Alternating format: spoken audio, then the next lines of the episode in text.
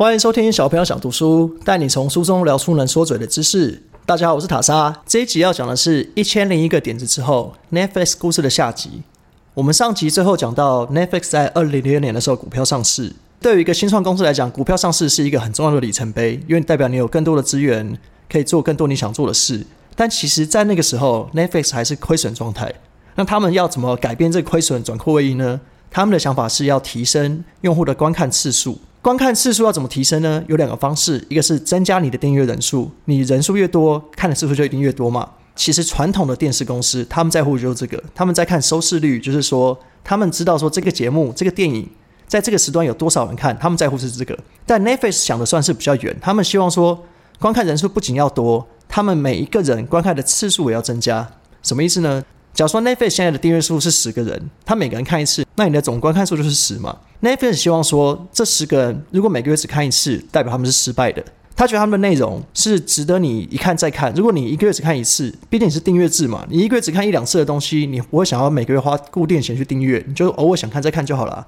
所以 Netflix 想到这件事情，想要改善每一个花更多时间在 Netflix 上面，那他们怎么做呢？就有有我们上集有提到的 Cinematch，他靠了这个演算法。推荐很多真正适合你的影集、适合你的电影，所以会让用户本来不知道看什么的，因为你推荐，他就一看再看。因为推荐很准，所以会变成是说，我有时候我也不想要动脑，我不知道我要看什么，我就看 Netflix 推荐。我相信他的推荐是我喜欢的。那这个策略在当时算是相当成功，因为在 Netflix 刚推出的时候，免费版结束之后的续订率其实可能就七八成。但是在 Cinematch 不断的演进、不断的进化之后，续订率达到九成，代表说其实只要你有开始订阅 Netflix 的时候。你就会被他这个服务吸引，你就会觉得说啊，这个东西有点离不开，一个月给固定的钱可以带给我这么这么多的乐趣。所以到了二零零六年底，它的使用用户已经达到六百多万人，然后七年的 Kager 是八成，这其实算是一个很厉害的成绩。那他们下一个碰到问题是什么呢？其实上期有讲到，Netflix 在一开始的时候是做 DVD 线上出租或是出售的服务，但他们其实早就知道这个 DVD 只是个过渡期，算是电档的东西。他知道未来主流绝对是串流媒体。他要怎么样转变呢？在那时候，DVD 租借跟 DVD 的贩售是他们就是所有的营运来源。那你要想，这样的公司在这样成功的状态要突然转型，这个阵痛期是很痛苦。所以他们在二零零七到二零一二的时候是要转型的这个过程，算是碰到很多问题。首先，第一个问题是在二零零七年的时候，串流媒体的技术其实是蛮糟糕的。即使你的网络在在那时候用最好的网络，但其实你的画质还是比 DVD 差，而且你下载就是要时间。所以对很多消费者来讲，我会觉得说，我与其在网络上看那些画质很差的东西，我想要看 DVD，因为 DVD 的画质相对是很好的。Netflix 知道说未来趋势就是串流媒体嘛，而且在二零零七年的时候，DVD 的市场缩减了将近五趴，那其实是这十年来第一次出现的消减，所以这是一个警讯，代表说 DVD 的市场已经可能到顶了。那接下来就是只有下坡路。那如果不现在转型，之后的转型可能会来不及。即使在那时候 DVD 还是相当盛行的时候，他们就决定要转型。我觉得这就是我很敬佩 Netflix 的地方，因为他们早在一开始创业的时候就知道说未来趋势串流媒体，所以他们中间做了很多事情，都只是铺路，都是为了未来往串流媒体这块走。那我觉得能够一开始就决定自己的道路，而且不管路上碰到什么困难，都一直走下去，这件事情是相当了不起的。不要讲开公司啊，就像平常买股票，平常你买进股票的时候，你会觉得说哇，这个股票我很看好，我希望它可以。我知道他的目标是要多少，可以涨到多少钱。可你多少人可以报那个时候？大部分时候都是可能中间小跌了一下，或跌了两天，会觉得啊，真的受不了，我就卖掉了。那能够坚持到底赚到最后的人，应该是少数中的少数吧。所以我很羡慕这种只要立定自己志向，知道自己做的是对的，就一直做下去的人。不要讲股票了，就像我平常每天上班开车的时候好了，就上班开车塞车的时候，会觉得说哇，我这条好慢，隔壁怎么这么快？我就想换车道。而且我通常情况下都是你一换你就开始塞车，原本那个车道就走很快，所以我会想象说，我连开车走直线这种小说做不到了。他们可以成立一个这么大的公司，一开始道路就决定走好以后就再也不换，就是不管碰到什么困难都往前走，这真是值得我学习的地方了。他们在那一年，二零零七年就第一次推出了线上串流媒体的服务，叫 Watch Now。那时候的电影还不算多，大概一千部左右，但好处是你不用再额外订阅，你要订阅 DVD 的订阅制。就送你这一千部串流媒体的电影。到了二零零八年，Netflix 的脚步又更加快了。他们决定要停止 DVD 的零售。这个 DVD 零售其实从他们公司一开始以来就是公司主要而且很可靠的收入来源。但他们决定要把所有的资源、所有的重心都放在线上串流平台了，所以他们决定把这个算是一个小金鸡母砍掉，也这也算展现他们决心。他也在同年和一家美国有线电视公司 Stars 合作，那这个合作是为了增加他们平台上的片源量。这个合作多了两千五百部的电影和电视节目。那也随着这几年不断的增加他们的片源量，跟他们不断调整他们的 Cinematch，让观众更容易得到自己想看的东西之后。他们从二零零七年到二零一一年年底的使用数，从六百万增加到两千三百万，其实很夸张的数字。短短四年就成长了两百八十趴，但他们脚步也没有因此停下来。他们在二零一一年的时候决定要把线上串流跟 DVD 出租切开，他们成立一个新的 DVD 出租品牌叫 Quickster。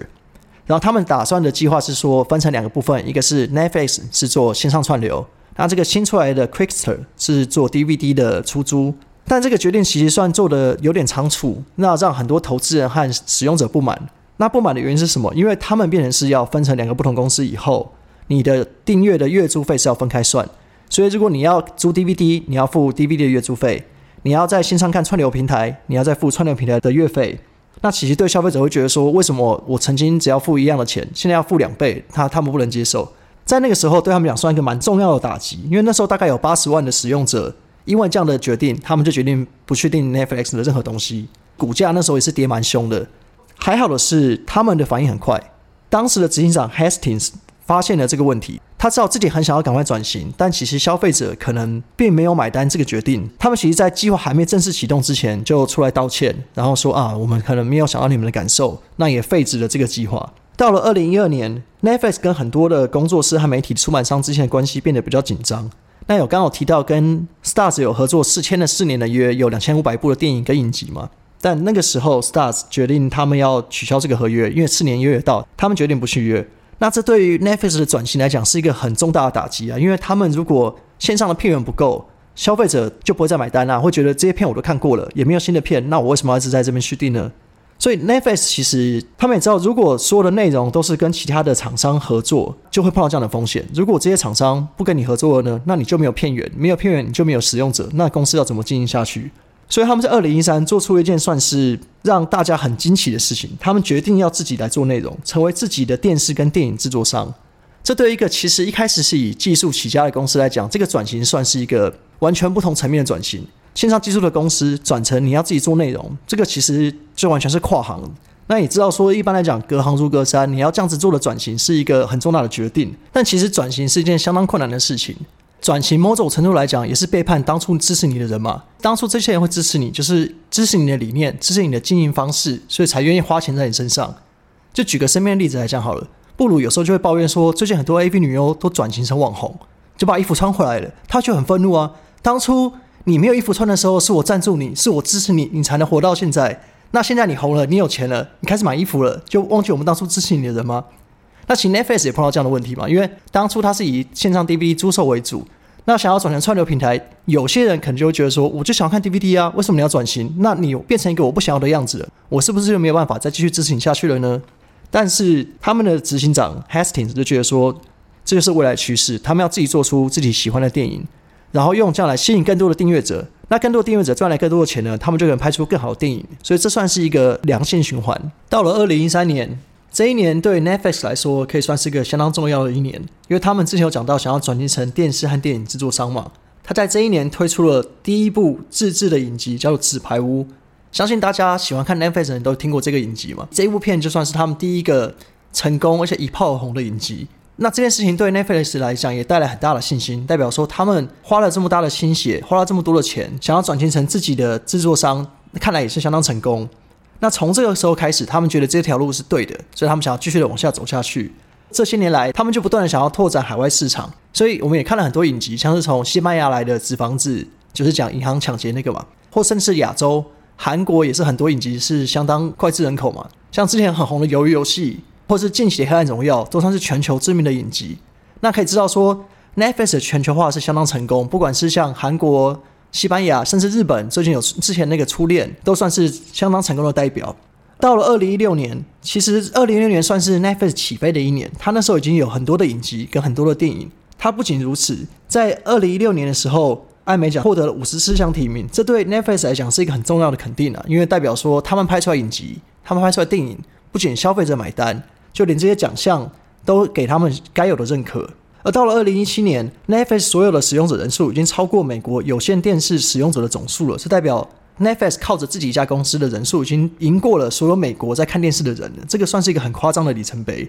也代表这个市场的转型是往 Netflix 想要的方向去。不过，Netflix 在这些年来也碰到许多问题，像是电影院就是他们一个新的敌人。因为电影院你可以想象嘛，如果所有的用户都在线上看电影，那电影院赚什么？所以 Netflix 拍的电影想要在电影院上都会被打压。所以他们在电影院的票房可能是没有很好，但是他们自己的平台上的流量都是相当不错，所以他们也觉得说这是他们可以接受的一个结果。而随着这些不管是使用者的肯定，或是艾美奖这种奖项的肯定，所以他每年在投资内容上面的支出都是不断的成长。这也是我们一开始讲的良性循环嘛？你赚的越多钱，你就拍更好的电影，你拍了更好电影，更多使用者，所以他们又更敢花钱。所以大家有发现这几年来，Netflix 不管是影集或是电影来讲。在内容或是量上面都有很多的成长，所以变成消费者是越来越难离开，因为你一定下去，发现说哇，每一年都有新的影集，都有新的电影，有时候而且甚至是你不看这些东西，你不知道怎么跟人家聊天。像我办公室很多人看《黑暗荣耀》，啊，这我没有看，啊，他们讲的很爽，我就完全没办法参与，就有点被隔离的感觉。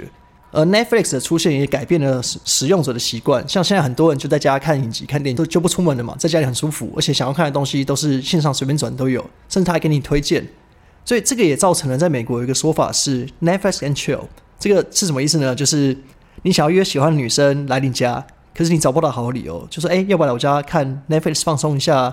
这就有像台湾人会说什么啊，要不要来我家看猫后空翻一样道理嘛？那只是台湾比较含蓄，说哎，来看猫后空翻，可其家里可能根本没有养猫，或是来家里猫都躲起来在睡觉，没没人在乎，反正先把人家骗来家里再说嘛。我们之前讲的都是 Netflix 过去的历史，那我们可以来讨论一下，它接下来要往什么方向走呢？那其实大家会有几个猜测嘛，像是说 VR 的虚拟实境，因为像我们之前看 Netflix 的影集《黑镜》里面就有讲了很多虚拟实境的故事嘛。那我们就在猜测说，Netflix 未来会不会往这个方向走？他们的执行长 Hastings 过去对于不管是 AR 或 VR 都是持比较怀疑的态度了。他觉得说，虚拟实境这种东西不太适合电视或电影，或者现在的技术你在家没办法达到这么理想的状态，所以他觉得说这件事情可行性还没有那么高。但是我们在猜测他未来是可能往这个方向走。那当然还有说我们之前提到 Cinematch，它这个数据化的推荐系统，他们也不断在优化这个系统。它现在的影集电影越来越多了嘛？那它的使用者的基数也更大，所以它可以得到更多的资讯来预测说你喜欢什么，所以这个等于是他们未来是一个很很看重的一个焦点。再来讲个题外话好了，之前有提到 Netflix 在刚推出的时候，跟美国的百事达是算是一个竞争关系嘛？啊，因为那时候百事达是市场的龙头，所以其实那时候刚出来的时候，Netflix 就是小虾米打大金鱼，那时候其实被被压着打的。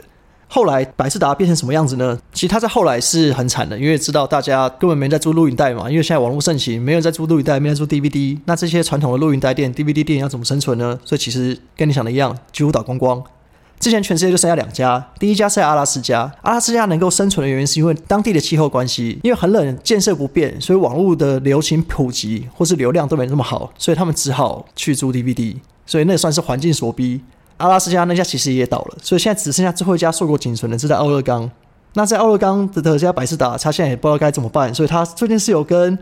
美国一家啤酒厂商联名啦，就是有出一些限定款的啤酒。但其实我也不知道他要怎么靠这个啤酒跟他的 DVD 租借服务继续活下去。那刚好讲到 DVD，Netflix 的 DVD 出租服务就在今年要画下句点了，他们要往一百趴网络串流平台上面走了。之前的 DVD 租借服务直到今年九月就结束了，所以算是一个。时代的眼泪了，DVD 也画下句点了。以后的小朋友也可能不知道什么叫 DVD 了。那我们 Netflix 故事就差不多讲到这里了，感谢大家收听，我是塔莎，我们下次见，拜拜。